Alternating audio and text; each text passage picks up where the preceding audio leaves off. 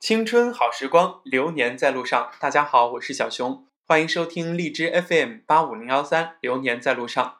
我们说一个新闻吧：八岁的男孩独自吃火锅，男孩成网红，看他吃火锅都点了一些什么东西呢？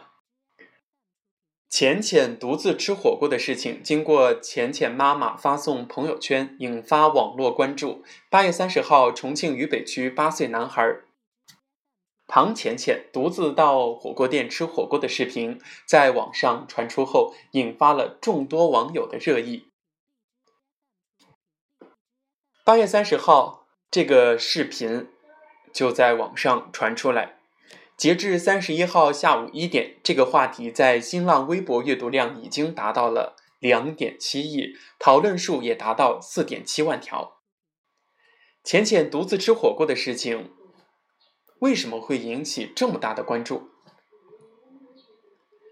许多网友留言表示被浅浅的懂事儿、可爱深深的吸引，也有网友折服于妈妈对孩子的培养。浅浅的妈妈微微介绍，浅浅平时安全意识很高，做事情也很有计划，她并不担心。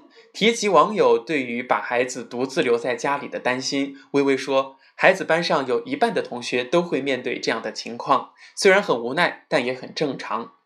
实际上，除了唐浅浅，这个暑假还有很多孩子正在学习独立生活，并且都很好的完成了这门暑假作业。住在茶园新城十岁的宁宁也是其中一个。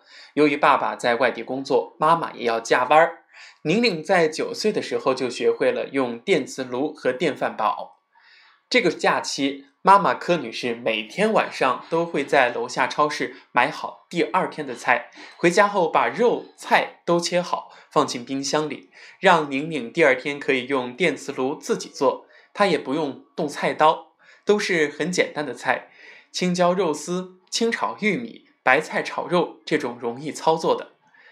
柯女士说：“本来完全可以自己做好，第二天宁宁用微波炉热了吃，但是想到孩子今后还是得……”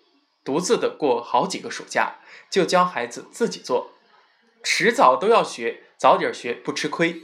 柯女士欣慰的是，这个暑假女儿自己在家一直都平安无事，并没有出现让人担心的问题，她做得很好。培养孩子，陪伴虽然说是最长情的告白，但是也不能够无时无刻都做到陪伴在身边。重庆师范大学心理学教授周小燕在此提醒家长：培养是对孩子最大的爱。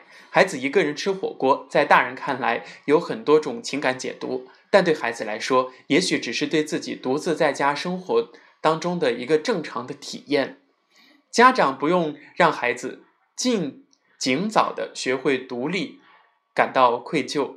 要让孩子明白家庭经济状况以及爸爸妈妈的工作性质，让他了解爸妈和自己在家庭中都有需要扮演的角色和承担的责任。